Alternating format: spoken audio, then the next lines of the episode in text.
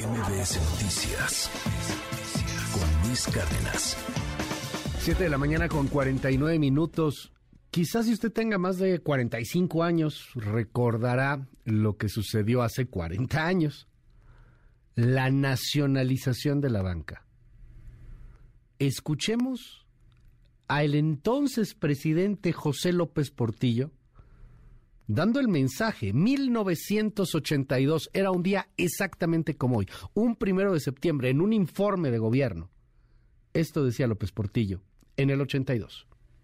Las resoluciones de nacionalizar a la banca y de implantar el control de cambios han costado mucho trabajo. No tendrán ustedes idea cuánto. El Estado mexicano nunca es expropiado por expropiar, sino por utilidad pública.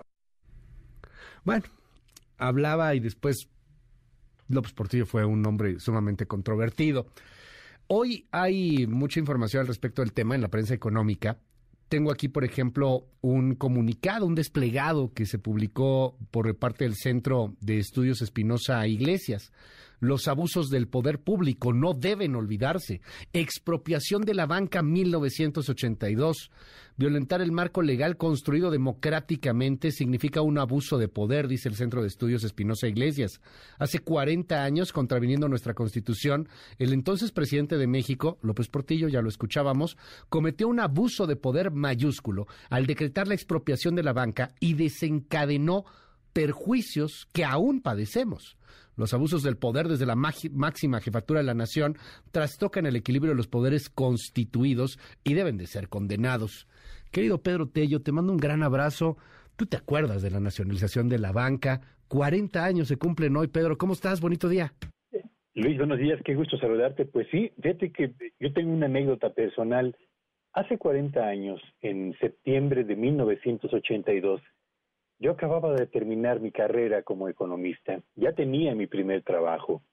Estaba, por cierto, trabajando en una, eh, se llamaba entonces la Comisión Nacional de Fruticultura, cuya función era analizar estado por estado las condiciones de clima, de suelo, de infraestructura, de variedades de frutos que ahí se producían, para desarrollar programas de eh, programas para el avance o para la fruticultura con miras a la exportación pues bien, el primero de septiembre de 1982, cuando se produce la nacionalización de la banca, evidentemente en el país se desata una, no se desata, sino se profundiza una crisis económica que ya existía.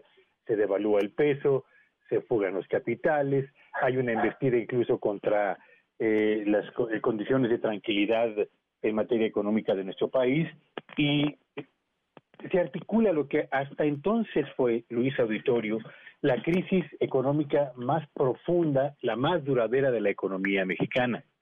Y apenas eh, cuatro y medio meses después, el lugar donde yo trabajaba fue cerrado como parte de las acciones que el gobierno entrante de Miguel de la Madrid Hurtado iba a establecer para reducir el gasto del gobierno federal, que era un gasto excesivo, y al mismo tiempo para tratar de controlar las finanzas públicas que hasta ese momento estaban fuera de control. Así que eh, tuve yo en el 82 la felicidad de haber terminado mi carrera, la tranquilidad de haber empezado a trabajar como economista y el desasosiego en el arranque del 90 del 83 de haber perdido mi empleo y por cierto recuperar empleo como economista me tomó más de año y medio, Luis más de año y medio en ese, en ese entonces, Pedro. Y hoy, pues hay economistas que han salido, ¿no? Y que llevan cinco años tratando de buscar una primera chamba. O sea, digo, como, como lo que hemos platicado, cómo han cambiado eh, los panoramas. Oye, déjame preguntarte algo.